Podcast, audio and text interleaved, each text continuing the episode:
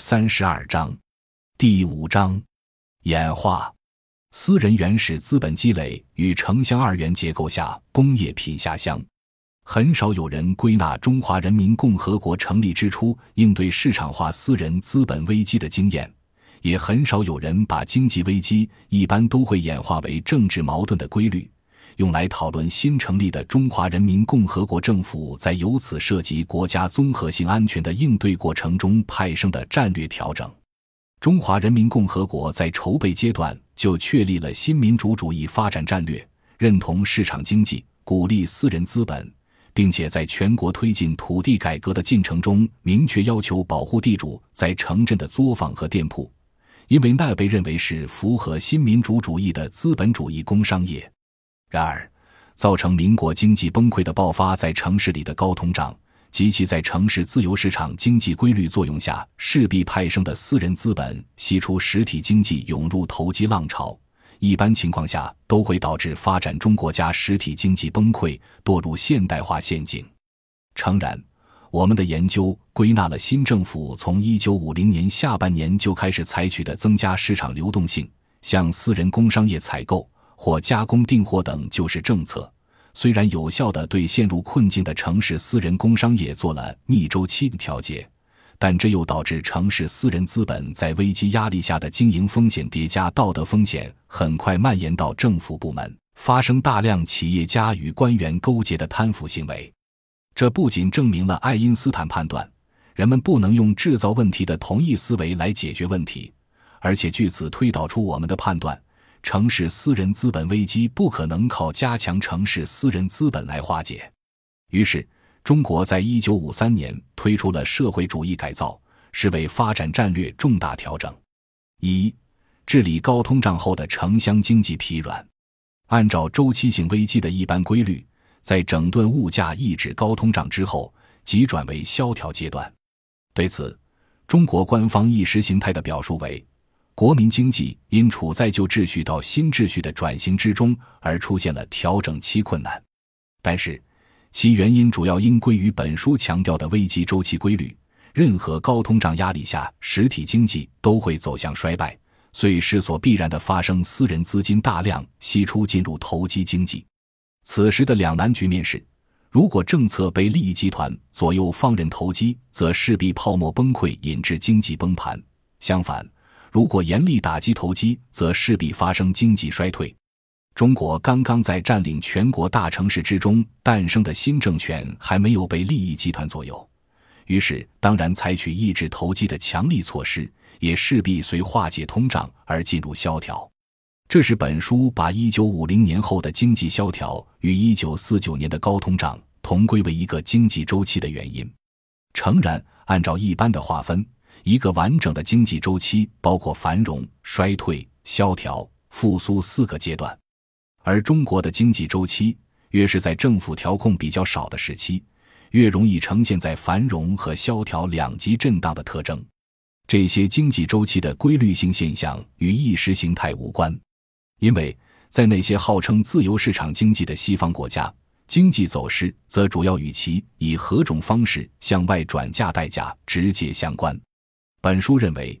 一九五零年城市工商业趋向萧条的数据变化，显然与上个高通胀阶段盛行的民生物资投机风潮直接相关。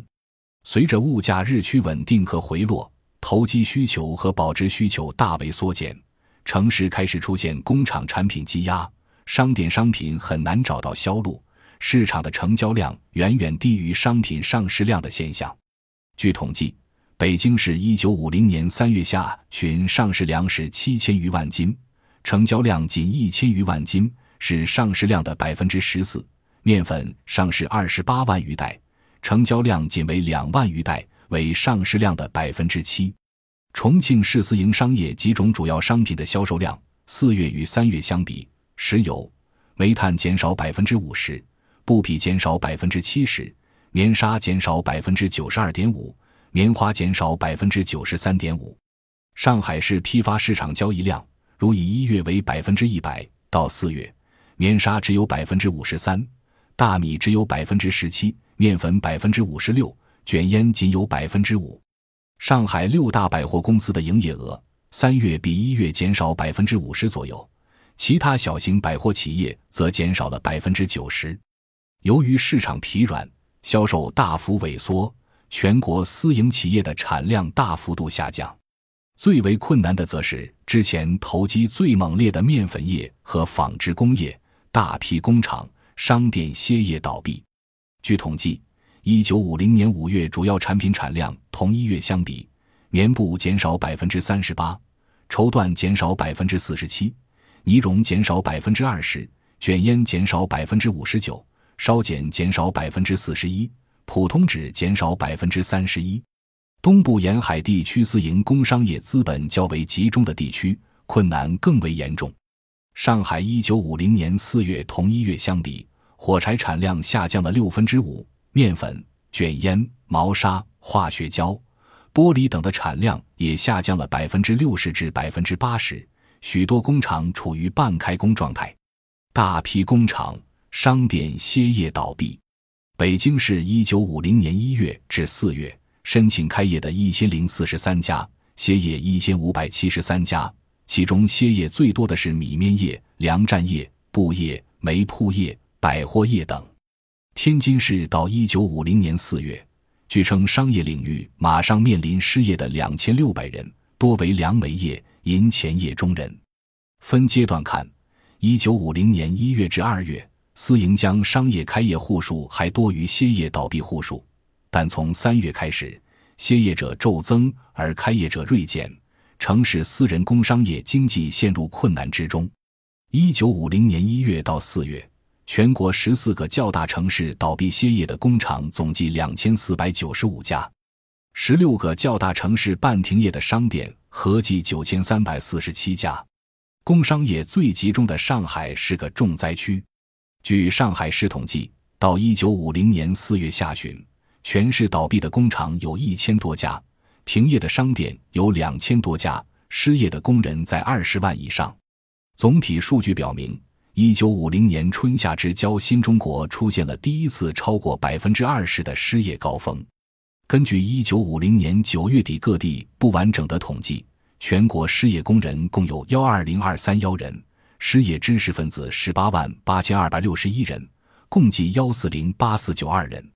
此外，尚有半失业者二十五万五千七百六十九人，将失业者十二万零四百七十二人。失业率最高的一九五零年七月，仅全国登记失业人数就达幺六六四二八八人，占当时城市职工总数的百分之二十一。如果加上未登记的失业者，失业人数将更多。据估计，在稳定物价过程中新增加的失业人口合计三十八万至四十万人。本书指出的通货膨胀诱导的投机行为对实体产业的挤出效应，